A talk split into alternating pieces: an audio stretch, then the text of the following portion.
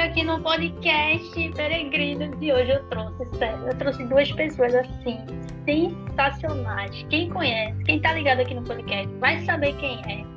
E eu vou apresentar para vocês. O tema da gente hoje é um tema muito bom, que é em comemoração ao aniversário da reforma. Porque a gente tá hoje, né, é exatamente o dia que a gente comemora dia 31 de outubro, o aniversário da reforma, quando Martinho Lutero né, foi lá e cravou lá suas 95 teses lá contra a Igreja Católica. E todo ano, como vocês sabem, eu trago um aspecto diferente da reforma aqui para vocês. Né? Então, ano passado, a gente falou sobre o impacto da reforma protestante na vida de muitos irmãos lá da igreja, que vocês ouviram. No ano retrasado, foi sobre as mulheres na reforma. E no ano retrasado, primeiro ano do podcast, foi com o pastor Augustus, foi sobre a reforma em si, né? O que foi a reforma, os cinco solas e o impacto dela também. Este ano, tudo isso está disponível lá no Instagram, então você pode entrar lá, arroba peregrina podcast, vai estar lá disponível. Mas neste ano, neste ano não, neste ano eu pensei, qual é o outro aspecto da reforma que a gente poderia trazer? E aí eu pensei sobre o impacto da reforma para a educação. Sim, para a educação, muito importante e você pode se surpreender o quanto que o que a gente usufrui hoje é fruto da reforma na educação da gente. E por isso que eu trouxe dois convidados que sabem do assunto para falar, porque claro que como todo mundo sabe aqui nesse podcast, eu não sei de nada. Eu trago as pessoas para falarem o que eu gostaria de falar.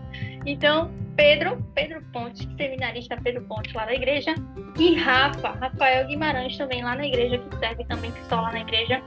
Gente, obrigada pela participação de vocês, por disponibilizar esse tempinho aqui. E eu vou passar para vocês, para vocês mesmos se apresentarem, né, para o público aí do podcast. Rafa, já é mais conhecido, já participou, né, do episódio, mas mesmo assim, eu queria que vocês fiquem à vontade aí falar um pouquinho de vocês. Na ordem alfabética aí, então, ou pela unidade da mesma, né? Meu nome é Pedro Ponte, sou seminarista na igreja, primeira igreja presbiteriana do Recife. Estou concluindo esse ano o meu curso, então tive essa longa jornada aí. Passei antes pelo direito, estudei, logo depois entrei no seminário e estou agora concluindo esse período. Tenho 30 anos, sou casado com Ana Paula e sirvo lá junto com Rani e Rafa na nossa igreja. É o Lutero dos nossos dias, tá vendo aí? Só se for pela gordura.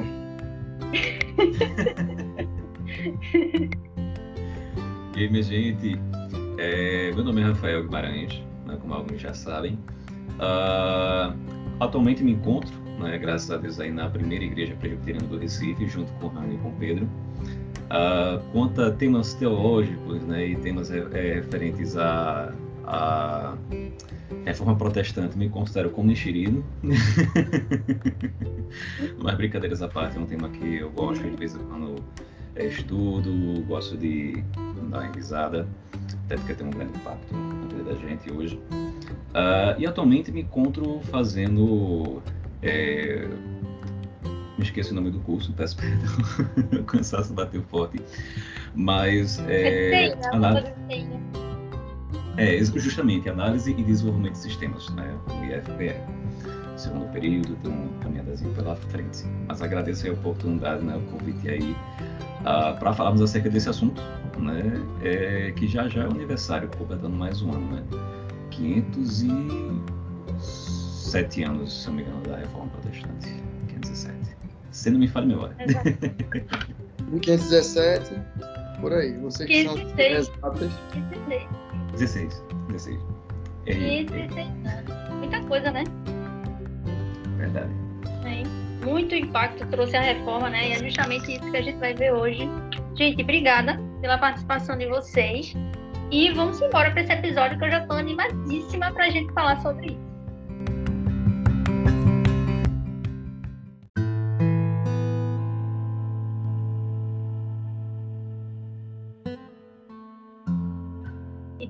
Isso, gente. Vamos lá que esse episódio hoje tá, sério, tá animado demais.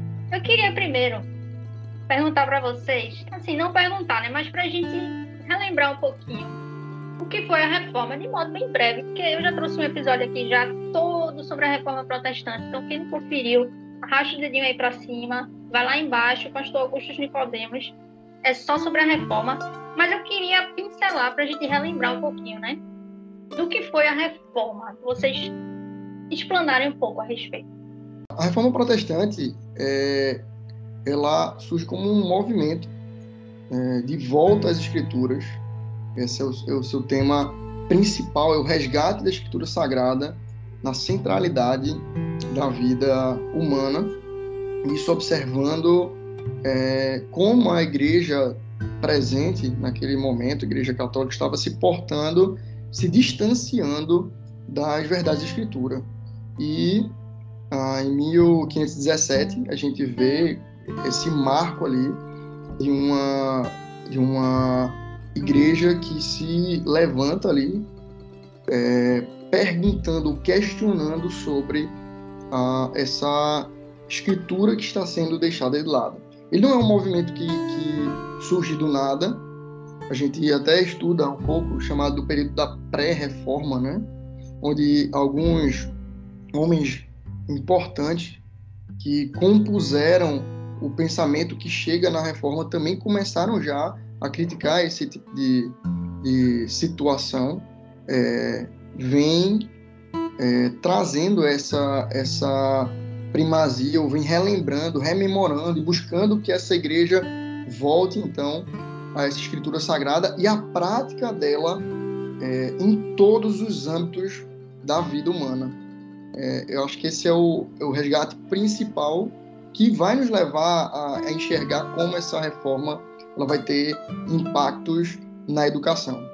É, alguns vão, estudando a história, vão colocar que a reforma seria como que o desabrochar, o, o, o desenvolver daquilo que, que foi um, um, um movimento próximo ali da reforma, que seria o renascimento, seria o renascimento para dentro do âmbito da fé. Quando o renascimento ele teve um, um aspecto artístico, teve um aspecto, aspecto arquitetônico, teve um aspecto filosófico, voltando ali para os pensadores do tempo grego, mas e colocam a, a reforma como esse despertar do renascimento no âmbito teológico, mas outros bons comentaristas bíblicos e teólogos afirmam algo que eu acho relevante de pensar, que a reforma protestante é um movimento de Deus na história, onde ele traz um avivamento à sua igreja e retorno às escrituras.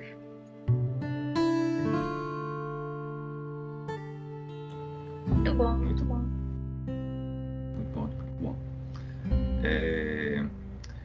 O que falar depois de uma tradução tão boa desse tipo, né? Brincadeiras à parte. É... Realmente, a... esse aspecto da reforma protestante, ele é interessante se tratando né, especificamente do ponto da, da atuação né, e providência de Deus acerca, uh, como posso dizer, se tratando acerca do ponto é, da, da, da, reforma, né, de como Deus agiu, mas a gente vê vários aspectos também uh, que não foi só Lutero, que não foi só Lutero. Então, estudando né, um pouco é, é, acerca da reforma, a gente vê que houveram antecessores de Lutero, e no mesmo época que Lutero, em outras localidades também havia estava acontecendo reforma. Né? Então, a, é interessante pontuar que acerca da providência de Deus nesse quesito, que tanto na Suíça como na França também, posteriormente na Suíça, né, com Calvino, é, ele estava Deus ele atuou também para que a reforma também acontecesse, né? Além desse quesito, temos também uh, pontos interessantes é, que também que facilitou foi a criação de tecnologia da prensa nessa época. Então, que facilitou também a disseminação da. Verdade, da... a prensa de Gutenberg, né? Exatamente. Então, um ponto interessante é que a gente analisando e conseguindo conectar todos esses pontos, a gente vê claramente a providência de Deus, sabe? Ah, nesse ponto da reforma protestante. Tanto pelas motivações pelos quais se iniciou cada um dos, dos personagens né, que citei. É Lutero, Calvino, teve o que eu me esqueci o nome, é, que começou na Suíça. É, qual foi o nome dele? Foi John Hus? Farel. Não, foi. Savonarola. Não, Savonarola não. Teve outro. Wycliffe. É... Urico Zinglo. Ah, Zwingli. Zwingli, Zwingli. é verdade. Peço perdão na pronúncia.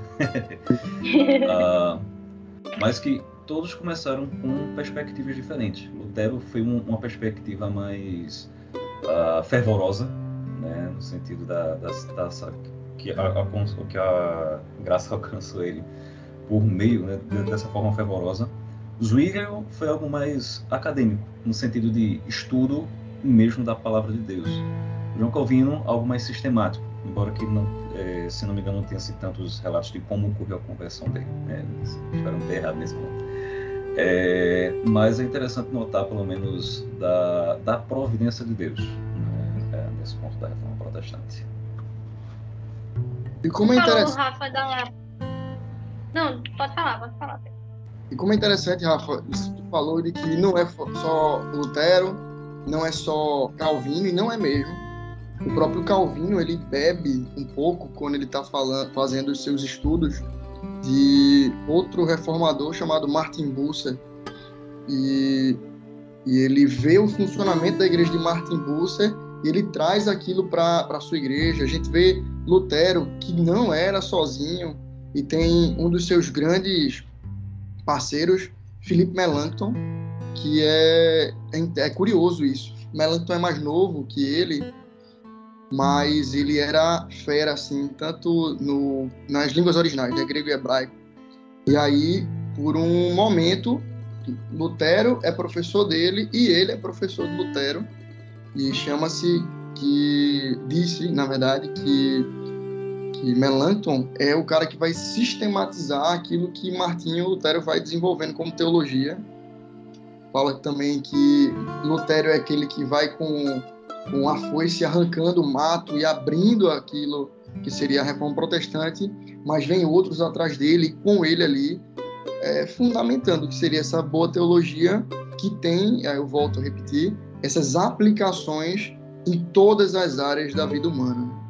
Então, interessante a gente destacar que não são pessoas sozinhas. Algumas igrejas, como a católica, alguns teólogos católicos vão dizer que, que a reforma surgiu da loucura e da insatisfação de Lutero, do desejo dele de casar-se, quando na verdade a gente percebe que não é Lutero sozinho, não é um, um devaneio puro da cabeça de Lutero que está ali com as suas questões contra o pecado ou querendo casar mas existe todo um, movimento, todo um, um, núcleo de pessoas que têm voltado-se para o Senhor, buscado na Escritura e assim é, adentra nesse movimento de busca, de retorno à Escritura Sagrada.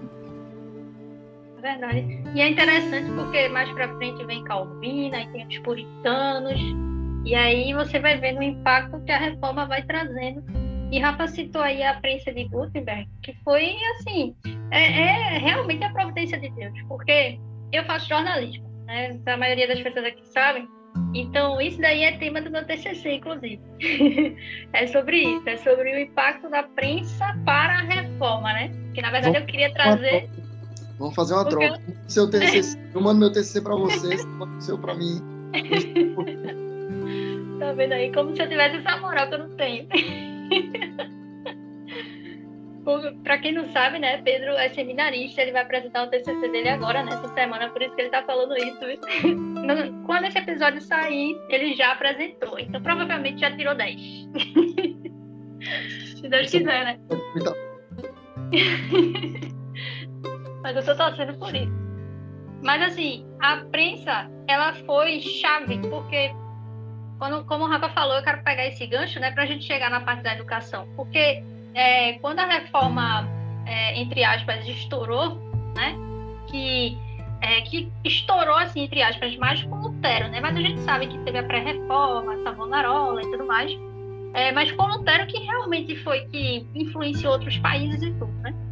E aí foi nesse período, veja só a providência de Deus, foi exatamente nesse período que estava surgindo a prensa. Foi quando imprimiram a primeira Bíblia, né, as primeiras páginas da Bíblia. E aí é, é que veio o que a gente conhece hoje de comunicação, veio daí, né? E aí Lutero, nesse período aí da história, ele aproveitou esse momento e foi quando houve aí a distribuição dos folhetos, das pregações, da, da mensagem e da Bíblia. Então, foi quando começou essa ideia de educação. Não, não que começou daí, né?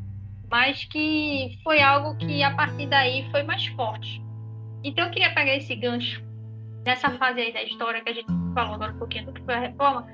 A gente colocar agora qual foi o impacto da reforma, o impacto, o impacto que a reforma trouxe para a educação. Porque, assim, a gente sabe, né, que, por exemplo, para quem não sabe, é, as faculdades que a gente mais ouve falar nos Estados Unidos e por aí, Harvard, Yale, Princeton, essas faculdades foram tudo de reformadores, né?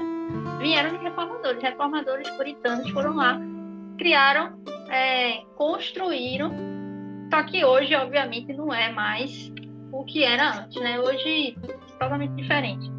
Mas é, a, os reformadores se importavam com isso né? Eles se importavam realmente com a educação.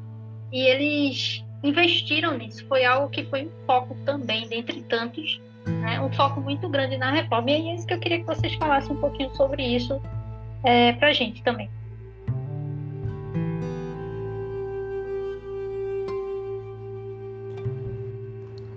Bom, né, com relação ao impacto da educação, é, eu acho que foi uma das vertentes né, que a, a reforma impactou inicialmente, né? Uh, a princípio, uh, eu me lembro que à medida que a reforma ia se espalhando pela Europa, né, um, acredito que um dos primeiros impactos que a, que a reforma trouxe na educação foi a alfabetização. Né? Então, um dos primeiros pontos que foi impacto em vários e vários países, assim, a Igreja Católica na época não permitia o acesso à Bíblia, né, o acesso à leitura bíblica. Uh, se não me falha a memória, tem até a história dizendo que tinha nas páginas da Bíblia da Igreja Católica tem até veneno para o pessoal não, não ver, né? Porque como a página lisa, né? Tem que colocar o dedo na língua para poder passar o, o, a página, né? Não havia uma história na época da escola desse tipo, não sei se é verídico não. Uh, mas assim, eu creio que o primeiro ponto foi nesse quesito da alfabetização. Né? Foi o impacto assim e a partir da alfabetização, né, outros, outros pontos foram surgindo na parte da economia, na parte do desenvolvimento da sociedade em si. Né, e com a, com a disseminação da alfabetização, consequentemente, a, a parte do desenvolvimento científico e tudo mais foi, foi sofrendo um impacto. Né. Rafa, puxando esse, esse gancho teu, a gente observa exatamente essa, essa ideia da, da alfabetização muito forte. E o princípio era: se nós estamos resgatando a escritura, nós devemos dar essa escritura para o povo. Ela precisa voltar para casa, ou entrar na casa do povo de Deus, para que eles possam conhecer essa verdade e assim serem edificados por ela. Mas como é que eles vão ter acesso a, a ler isso e, e tirarem daquela, daquela, aquele livro ali é, algo de relevante para eles se eles não conseguem ter acesso a isso? Eles não tinham é, um CD como a gente hoje em dia tem para pessoas que, que não foram alfabetizadas. Nós temos e distribuímos muito no nosso país é, CDs com a palavra de Deus é, lida por alguém, né? E aí ela pode ouvir, mas naquele tempo não tinha. E a preocupação era então dos reformadores e dos, dos que beberam disso, da, nos puritanos, de levar a alfabetização para que as pessoas pudessem ler a escritura. E, já adiantando um pouco, isso chega nos nossos dias, onde igrejas fazem, ou fizeram ao longo da história, alfabetização para adultos, para que elas, eles pudessem aprender a palavra de Deus. E enquanto estavam aprendendo A, E, I, O, U, A, B, C, D e até o fim do alfabeto, faziam as suas, as suas junções na leitura da Escritura Sagrada com a finalidade de conhecerem ela, de poderem lê-la é, por eles mesmos e assim se desenvolverem na sua piedade devocional. Então, a, essa ênfase na alfabetização é uma ênfase é, que traz. É evangelista, né?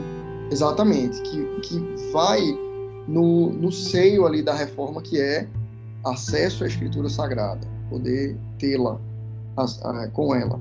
Além disso, um desenvolvimento maior dessa, dessa educação se dá também em que o homem possa agora entender a natureza que Deus o, o deu. A ciência vem com essa perspectiva de que o homem possa conhecer a natureza que Deus deu a, a ele para viver como mordomo dessa criação.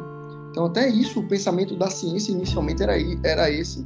E é por isso que surgem as universidades aí, ensinando inicialmente teologia e ciências naturais, olhando o que seria a física, a matemática, resgatando isso para o povo, buscando entender exatamente a natureza que Deus nos deu para viver. E isso vai, vai adentrando a todo tipo de, de experiência que o homem ele pode viver. A economia foi foi altamente impactada por isso, a ponto de que alguns, ao longo da história, vão observar o quanto países que foram colonizados por, por reformados, eles se desenvolveram é, com capitalismo e tudo mais, com, com esse acesso à, à leitura, essas ênfases que foram dadas pela que, que descem, né, que ao berço da reforma e mostra essa preocupação com o homem, com o desenvolvimento desse homem, a fim de que ele possa, em todos os seus âmbitos, glorificar a Deus com seu conhecimento, com a sua, com a sua, com o desenvolvimento da sua profissão. Então, é do berço da reforma que nós enxergamos isso. E vale salientar que a educação ela não tinha parado, ela não deu um, um pause na era ali romana, né, greco-romana, aí chega a Idade Média e dá um pause. É, esse termo Idade Existiam Média. os papiros, né? Tá. Isso, e, e, não somente isso, mas assim, existiam um certo tipo de universidade, seriam os seminários, existia o estudo, mas esse estudo ele era seletivo, era para alguns da nobreza, quando muito, e para o clero. Então, isso no, no ambiente ocidental, né? Então, é, existia algo disso, mas era muito é, fechado para uma elite, quer seja uma elite eclesiástica, quer seja uma elite financeira. É, e o que a reforma traz é isso para todos. Essa educação aí deve é, ser do rico ao pobre, deve ser o mais abrangente possível. Rico, pobre, nobre, plebeu, né? Exatamente. Dando oportunidade a todos de conhecerem a natureza de Deus, é, que Deus nos deu para viver, a conhecerem a Escritura Sagrada, conhecerem da, dos demais modos de poder cultivar a terra e assim se desenvolverem. E é por isso, isso que a reforma... é um grande avanço, né? Grande Exato. avanço. Inclusive, foi algo que até na época de Lutero ia até o Estado para é que o Estado decretasse leis, né, para que o Estado decretasse leis que para ter uma frequência obrigatória de ensino para crianças, meninos, meninas, rico, pobre, né? Então foi um grande avanço, né? Assim, a gente vê hoje assim e a gente vê o que a gente tem hoje é fruto da reforma. Isso é inegável, né? No alemão, é, Lutero até anos atrás, o dicionário que Lutero tinha promovido assim era utilizado pelo povo, sabe? Durou muito tempo essa ênfase dele, essa essa influência até mesmo direta, enquanto ele, Melanchthon, Melanchthon é um cara, um parceiro de, de, de Lutero, que desenvolve bastante essa ideia da educação, essa educação dada a todos, essa questão da, da alfabetização, ensino da linguagem, é, e isso tem influências em toda a Alemanha e no desenvolvimento dela como potência.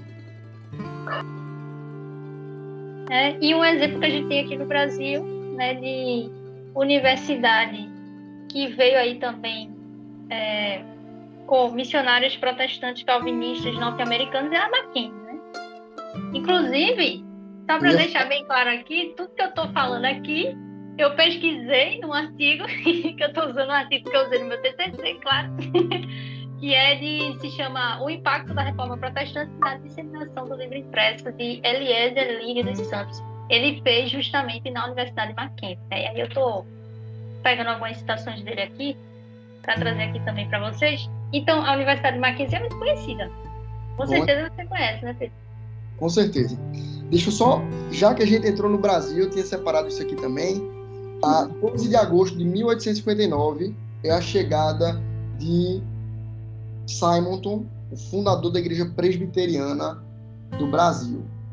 Em 1870, poucos anos depois, não me peça matemática não, mas poucos anos depois, é fundado Mackenzie. Inicialmente não com o nome de uh, Mackenzie, mas era a Escola Americana de São Paulo, trazida por um dos parceiros né, que, que desenvolvem o trabalho de plantação da igreja aqui no, no Brasil, de George Chamberlain.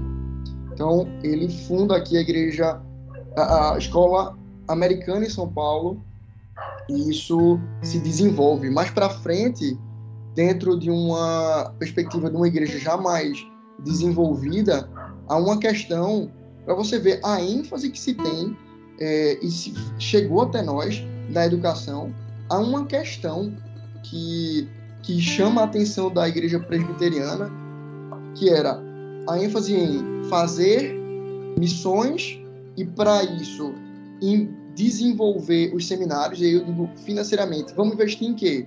Tinha gente que dizia, não, vamos investir em evangelização e para isso nos seminários para formar os pastores. Mas tinha uma aula que tinha tanto essa veia é, característica em si que dizia, não, vamos fazer isso, mas bora botar uma ênfase muito grande no ensino, na, na criação de escolas e tudo mais, e isso gera uma atenção ali inicialmente, nos, nos períodos um pouco mais para frente ali da fundação da nossa igreja. E essa ênfase é tão grande que a gente tem isso espalhado por, por pelo nosso país.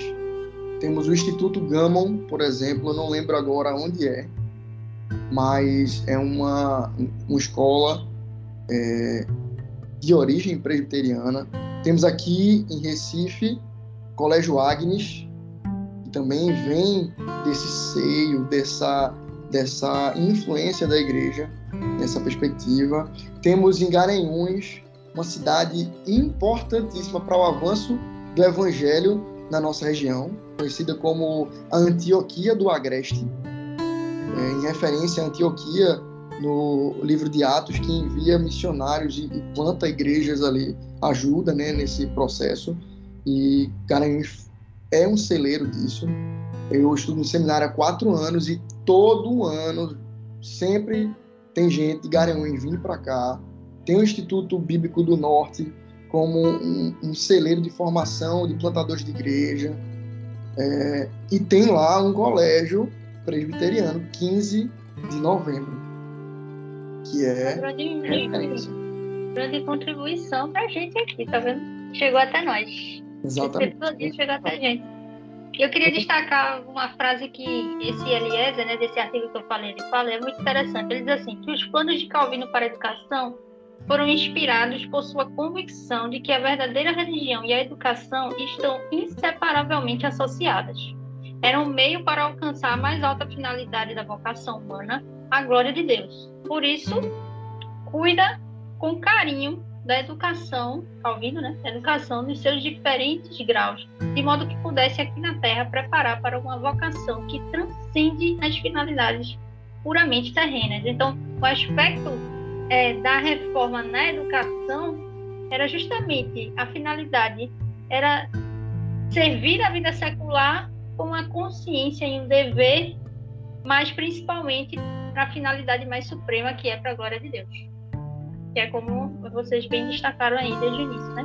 Esse era o foco. E por isso que a gente vê, eu vejo assim que Deus ele tem levantado né, essas pessoas, esses reformadores, para trazer esse focando aqui no aspecto da educação, né? Para trazer esse movimento de mudança que ocorreu no mundo todo. Porque é, isso que a reforma fez, o impacto da reforma na educação, não foi só ali naquele período, não. Foi a questão da alfabetização, como o Rafa falou, é a questão das universidades que impactou o mundo todo, a forma de educação que a gente tem, entre aspas, hoje, porque a de hoje também não é igual, né? Porque a de hoje também está muito misturada, mas é bem tem um pouquinho ainda do que do impacto da reforma na educação, né? de trazer essa questão da educação, de ensinar, de alfabetizar e todos terem o um acesso, não só à educação em si, mas também a questão do da palavra de Deus. Isso. Exatamente. Exatamente. Eu acho interessante, falando nesse ponto da educação, quando se trata da uh, do impacto, e como bem disse, não, a, a, reforma não se limita somente àquela época do Lutero, de Calvino e tudo mais. Uh, eu creio que ainda, ainda hoje a gente é, é, é necessário a gente seguir com essa mesma linha de pensamento ainda hoje acho que ainda é necessário seguir com essa mesma linha de pensamento, a fim de que a gente alcance né, a, as vidas dos mais novos, né, a vida dos mais novos, que é da mais, considerando a educação como é hoje, a, e a cultura que está sendo criada, a gente não, não, tem confiança, a gente fica extremamente preocupado em colocar os nossos filhos na escola. Né, então tem até um ambiente um pouco mais tranquilo, embora que tem que ter a atenção do mesmo jeito uh, de um ambiente para a criança dos próprios filhos e a influência nas próximas, nas futuras gerações através do Evangelho, né?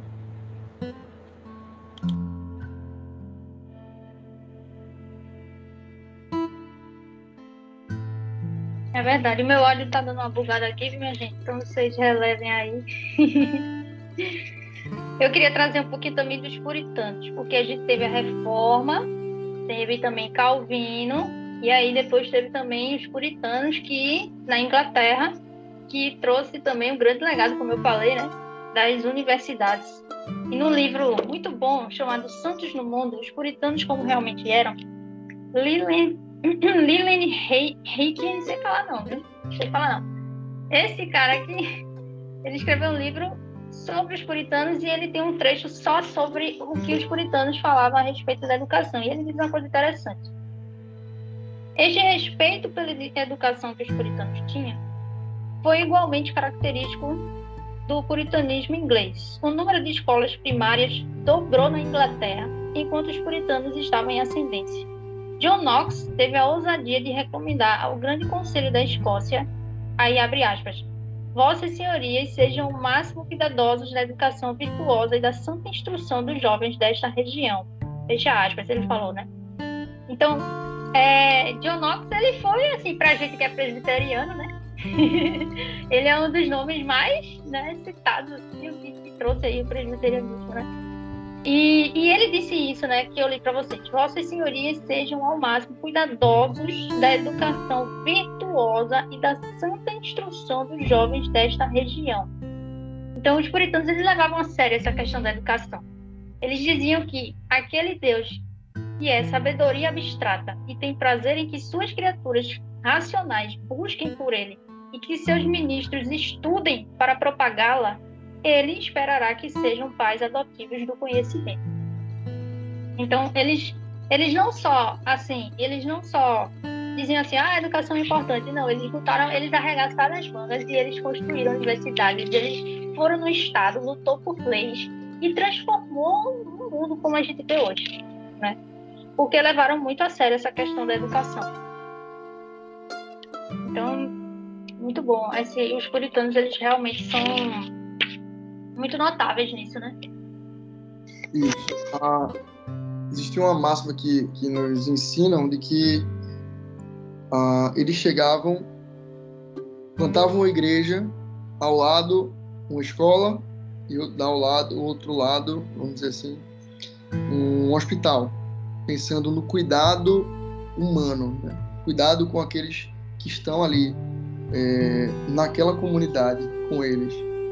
E Pastor Cláudio pregando recentemente é, sobre o olhar de Cristo para as pessoas, ele aplicou dizendo que é, essa foi uma ênfase aplicada nesse período, né, reforma e puritanos, de que é, Jesus olhava para eles como ovelhas que não tinham pastor, por isso ele curava, é, ou seja, ia para o aspecto da, da, do que hoje a gente cura com a medicina, com, com o avanço da medicina e, e oferecendo isso para as pessoas, mas também ensinava e aqueles que estavam ao seu redor, observando também essa ênfase que nos passos de Cristo a gente observar a, a educação e, e, a saúde como parte integrante do cuidado para com os nossos pares, né, e com com a gente mesmo.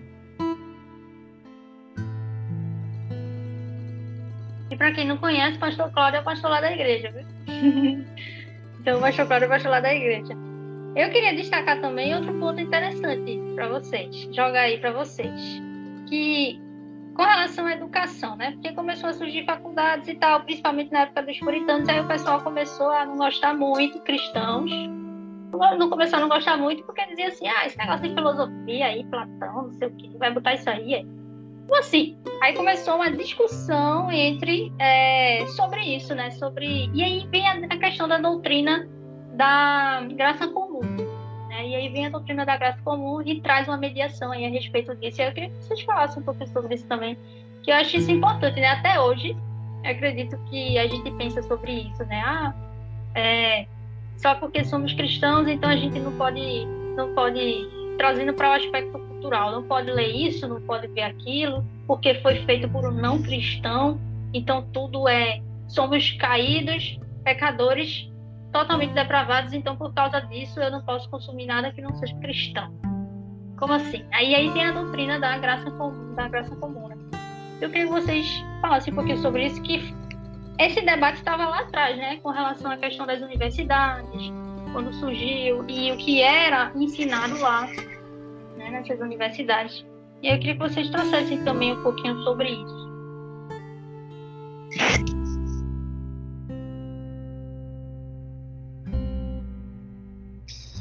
Vamos lá, então.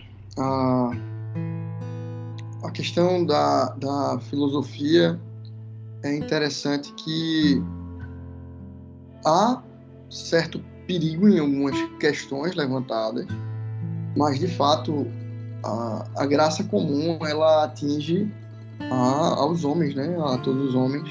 Deus ele derrama sua graça especial naqueles que conhecem a sua escritura, e que são modificados por ela, mas Deus também dá a graça comum a todos. O que seria essa graça comum, só para explicar, é a bênção que chega a todos os homens. Por exemplo, o sol, ele aparece não só para mim, que sou crente, para Rani, para Rafa, para você que está escutando, mas também para o ímpio. Para aquele que não acredita que Deus existe, o sol está lá, está trazendo a, é, vida para as plantas daquele, daquele que planta, né? E, e, assim, ímpio ou não, vai tirar o seu milho, o seu feijão, que seja lá que ele esteja plantando. Isso aí faz parte da graça comum. Deus dá é, esse presente a toda a humanidade também. E nós percebemos que Deus também deu inteligência a todos os homens. a nossa teologia reformada, ela nos aponta que os homens foram é, atacados pelo pecado, manchados pelo pecado, em todas as suas faculdades humanas, ou seja, em todas as áreas da vida humana. Porém, ainda nessas áreas da vida humana, esses homens não deixam de expressar, nem que seja o um mínimo, a, a, a sua relação com Deus. Esqueci o termo em si agora, deixa eu relembrar aqui, rememorar. Que eles têm a nossa imago Dei, imago Dei, esse é o termo nós temos a imagem de Deus em nós. E, por mais que minimamente, em todas as nossas faculdades humanas, tendo sido é, pelo pecado, ainda assim temos um pouco da imagem de Deus em nós. E Deus nos é gracioso e nos cobre de bênçãos a, a todos os homens ainda. Por mais que, especialmente, salvificamente, ele só salve aqueles a quem ele escolheu. Essa é a nossa teologia. Mas enxergamos sim Deus dando é, a esses homens caídos, por exemplo, inteligência. Ah, a gente não pode é, escalar um tipo de pensamento desse, de que ah, eu não vou consumir nada que não venha de um crente. Hoje eu estou aqui é, diante de um computador que está me ajudando a captar a minha voz, a, a, a poder ver os meus amigos aqui e, e ouvi-los e não necessariamente isso aqui passou por todos os irmãos da igreja que a gente tem, mas por homens que Deus dotou de capacidade de para poder fazer esse material aqui. Da mesma forma, aí voltando lá para a filosofia, Deus dotou aqueles homens ao longo das eras de inteligência sim também.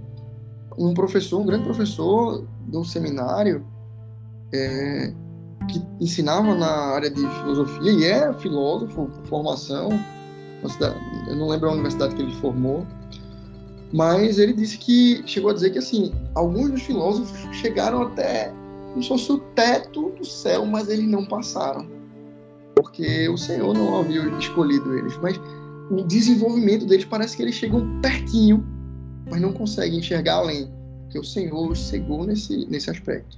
Mas eles têm sim certas contribuições. A gente vai ver ao longo da história da nossa igreja os nossos pais na fé, é, eles, eles comungam ali na sua, na sua, na sua, no seu desenvolvimento educacional da filosofia. Alguns vão se embebedar com ela, mas outros vão ter conversas e diálogos que são importantes relevantes para nossa, para nossa é, realidade, para entender a nossa realidade Alguns vão dizer que Agostinho era Platão, é, platonista ou platônico e, e Tomás de Aquino vai ser aristotélico e tudo mais.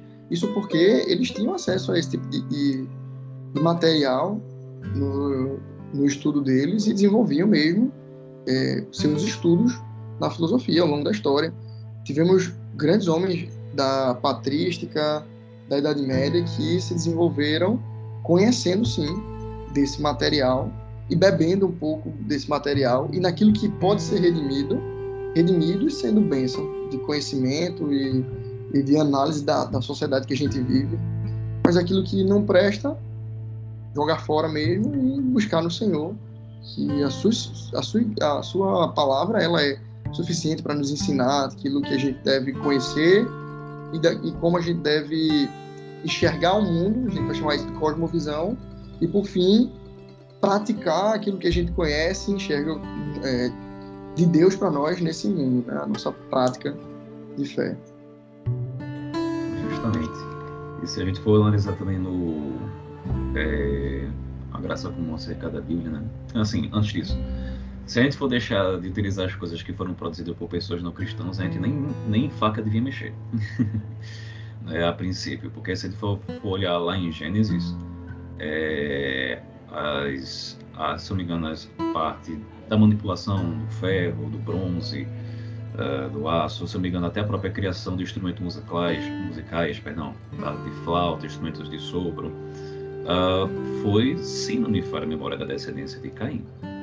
Então, nesse sentido, foi a graça de Deus ali, comum, a graça comum de Deus, que uh, concedeu inteligência àquele povo para produzir os instrumentos, para produzir é, tanto os instrumentos, não sei, me referindo aos instrumentos musicais, a instrumentos de manuseio, espadas, enfim, né, a partir do, dos metais. Então, partindo, né, aplicando isso um pouco acerca das filosofias exclusivamente na educação, é, é, eu não sei se eu vou estar aplicando esse texto fora de contexto, mas se refere a prova de tudo e retém que é bom. Né? Então, quando se trata de filosofia, foi Deus concedeu graça ao, a, aos grandes filósofos, né? academicamente falando, que teve uma percepção da realidade, analisou, tentou extrair a, a, a, verdade mediante a realidade que viu. Tem coisas que são que têm princípios bíblicos, tem coisas que são antibíblicos. Né? Se for aí, é, creio que Pedro pode falar mais um pouco, mas até princípios de exegese, hermenêutica, é, é, é, regras de exegese, regras hermenêuticas e tudo mais. Ah, não sei se teve toda a fundamentação única exclusivamente é, construído por cristãos. Né? Então, eu estou aqui até no próprio direito, utiliza, o, o direito utiliza-se técnicas de exegese, exegese eita, perdão, minha gente, a dicção falhou. Exegese, eu acho que vocês entenderam. obrigado, obrigado. É, essa palavra que eu acabei de falar, hermenêuticos, né? Uh, então, partindo para a graça comum de Deus, há coisas boas que se pode tirar também da cultura local, né, da produção científica local, desde que não esteja de encontro com a palavra de Deus. Né? Então, isso parte desde a educação, mas como também outros princípios, né, da parte cultura é, secular, quando se trata de música, filmes e tudo mais também. Logicamente que a gente não deve utilizar a desculpa da graça comum para esquecer da palavra de Deus, né? Ah, esquecer de obedecer ao Senhor e, e, e seguir os seus princípios. Mas, é, no, no, geral, é, eu creio que, eu, é, seja isso, né? Quando se refere à a, a, associação da graça comum de Deus e na parte da educação. Né? Então... Deus ele dá a capacidade né, de é, ter da pessoa, mesmo não cristã, transmitir verdades, bondades e beleza.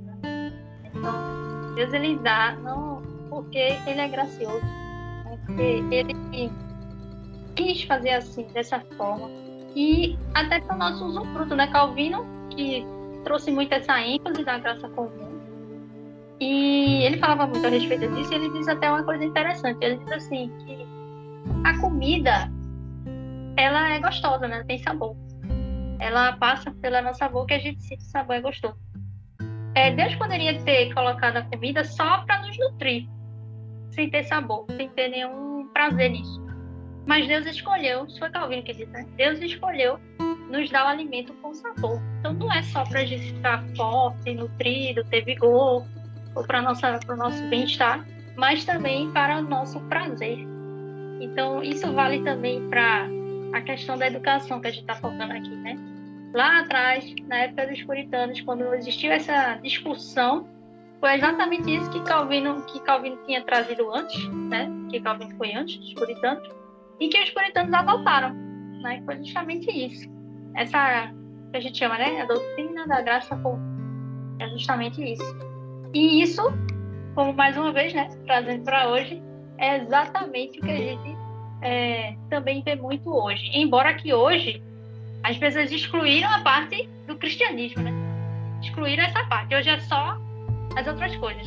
Agora, eu queria fazer uma última pergunta para vocês, que é trazer justamente para hoje, mais para perto da gente, o que é que, no que isso impacta nas nossas vidas, né? No que, tudo isso que a gente está falando aqui, o impacto da reforma na educação, o que isso impacta nas nossas vidas hoje, além do mais óbvio que a gente vê, que é as faculdades e universidades.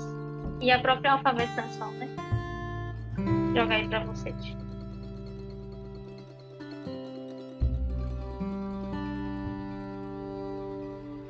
Vou dizer que não diretamente a mim, mas minha esposa ela foi alunagres. Então, brincadeiras à parte. Na verdade, eu fui aluno do Colégio Fazer Crescer, que é uh, de irmãos nossos na fé. Isso aí é fruto do amor que, que Deus deu a eles pelo ensino e esse pensamento de poder passar para frente, né, o conhecimento. Mas eu gostaria de pensar algo bem mais devocional, assim. É, Deus nos deu a oportunidade de conhecermos no nosso tempo é, a língua portuguesa e assim termos acesso à escritura sagrada na nossa língua. Isso veio por conta do desenvolvimento desse estudo linguístico, dessa possibilidade da imprensa é, poder ah, distribuir então a escritura sagrada, desenvolver isso ainda mais, tudo mais. Esse tipo de pensamento de, de expansão do evangelho chegou até o Brasil e hoje a gente tem esse tipo de, de possibilidade de poder conhecer a escritura na nossa língua natal, de poder desfrutar dela, é, de poder desempenharmos as nossas profissões. É, sou formado, né? Acabei direito antes de entrar no seminário, não exerci, mas Deus me deu essa possibilidade, né?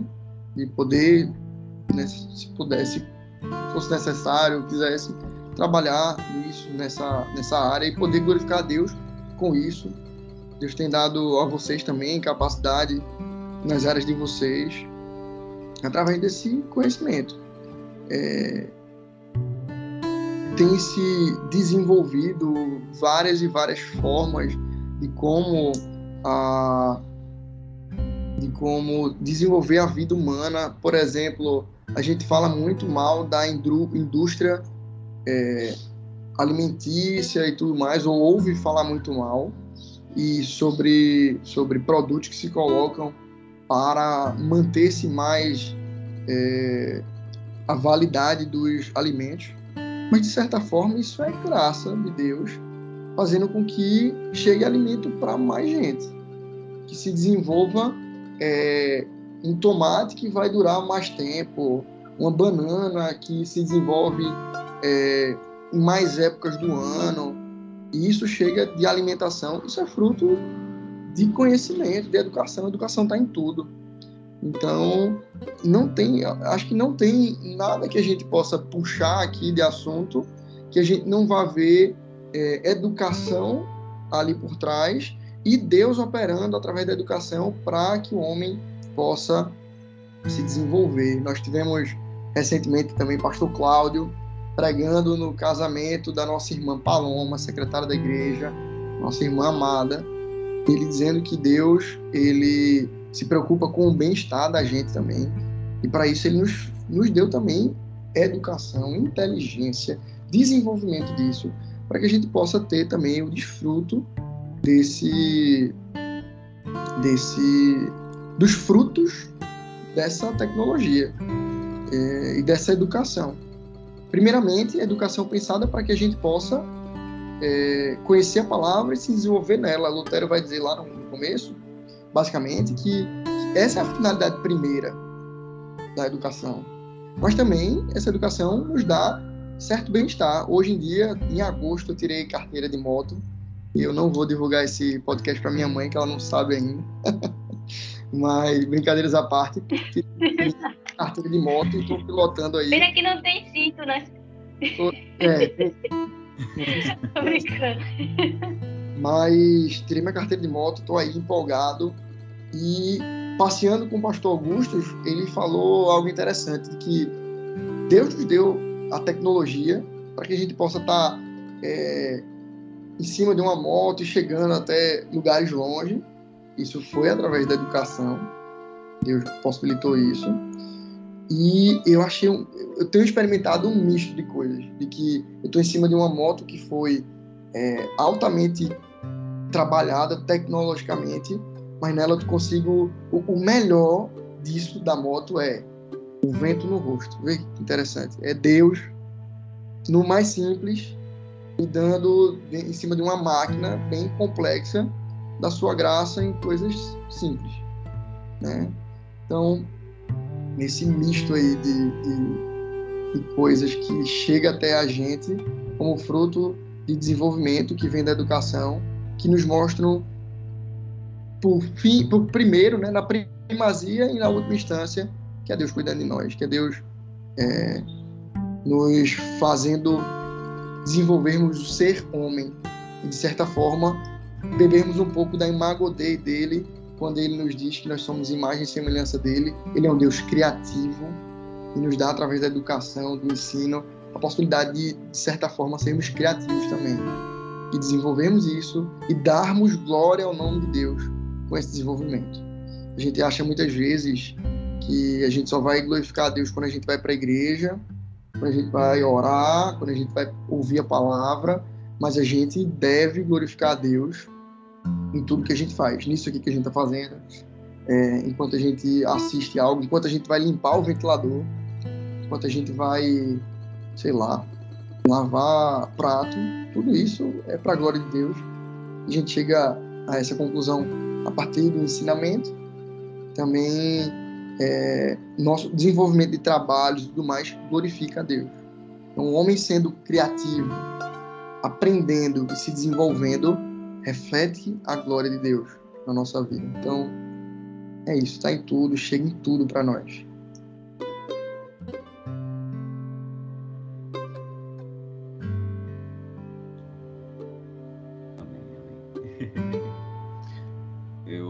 Pensando um pouco acerca da aplicação, né? a, a, a, partir da educação, acerca da forma como afeta a gente isso hoje.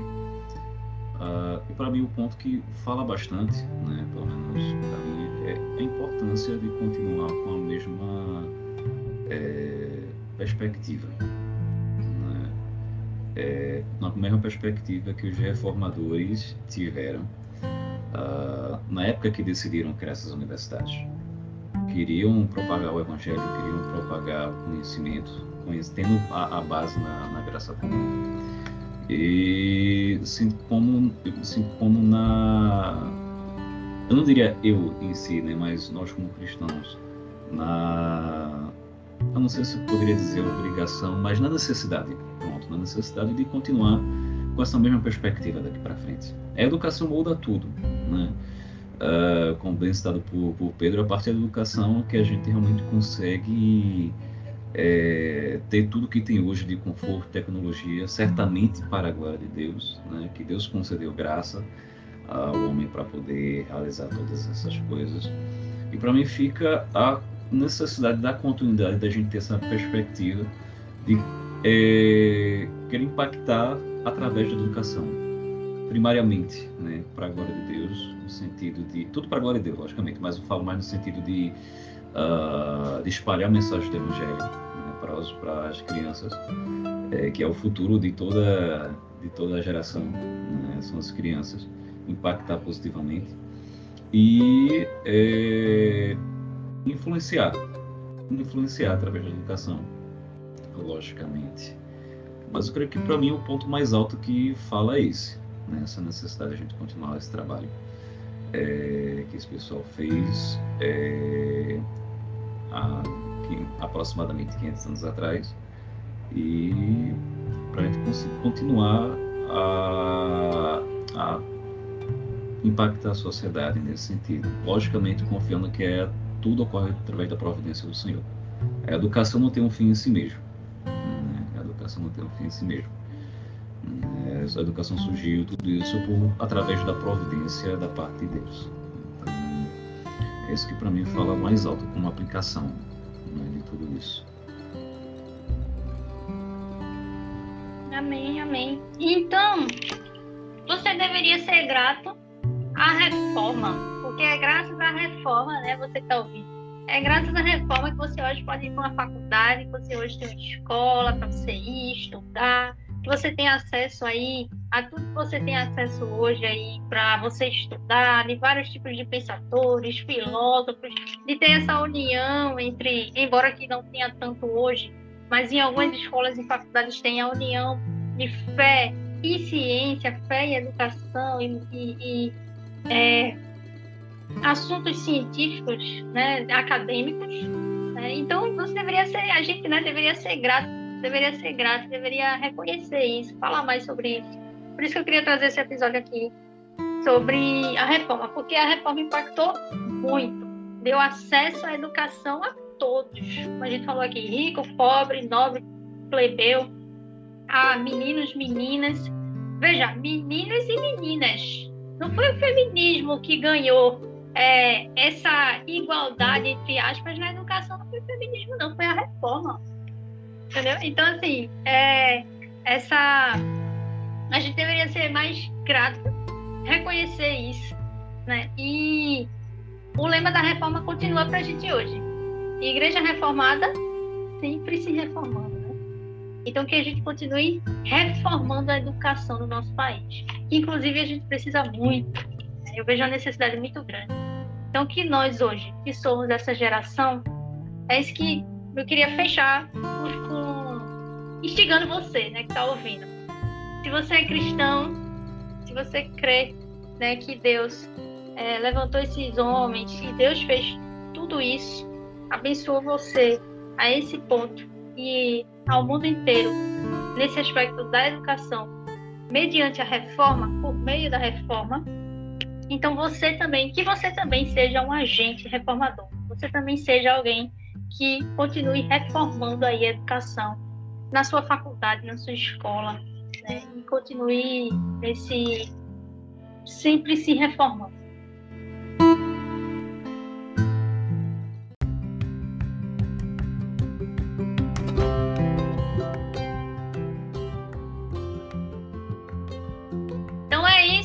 esse episódio foi muito bom, muito bom.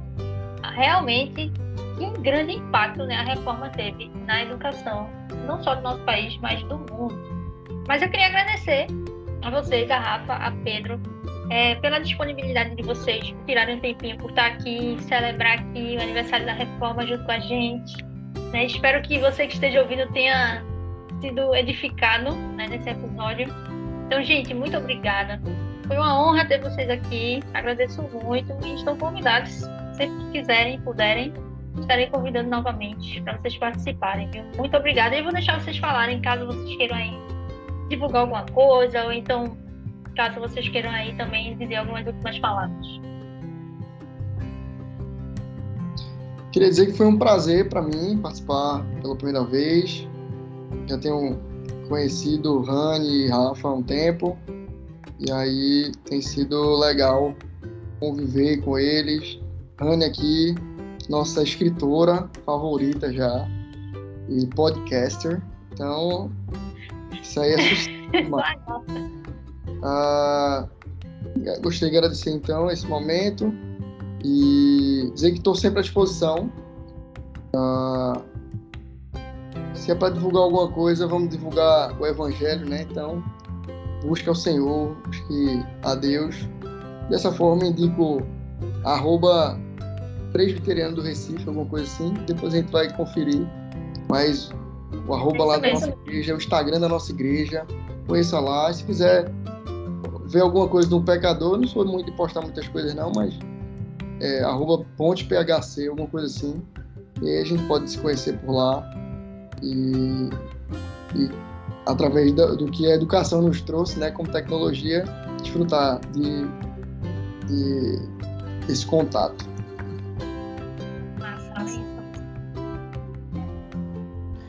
Eu, eu gostaria de agradecer a oportunidade né, de conversar um pouquinho acerca da reforma, um tema tão importante e de grande impacto nos dias atuais.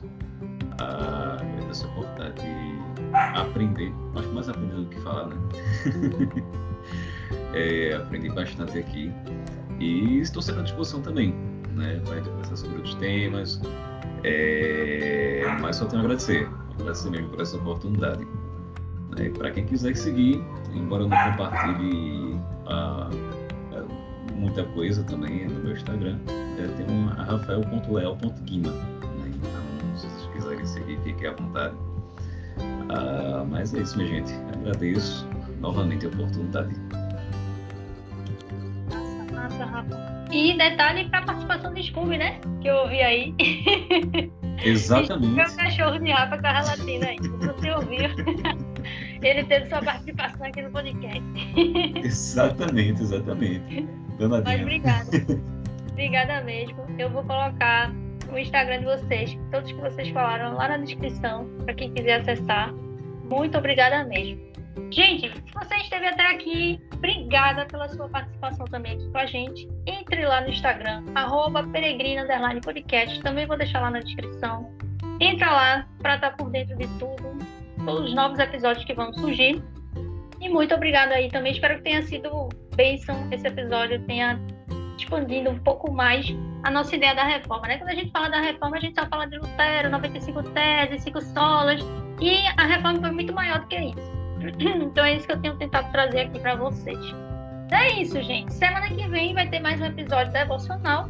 Né? A gente volta com um episódio devocional bem legal. E é, aguardem que também vão ter novidades. Vão ter outros convidados aqui também. Outros episódios muito interessantes, muito bons. Então fiquem ligados também lá no Instagram. Tá bom? Então é isso. Cheiro grande para vocês. Deus abençoe vocês e. Glória a Deus! Glória a Deus! Aê!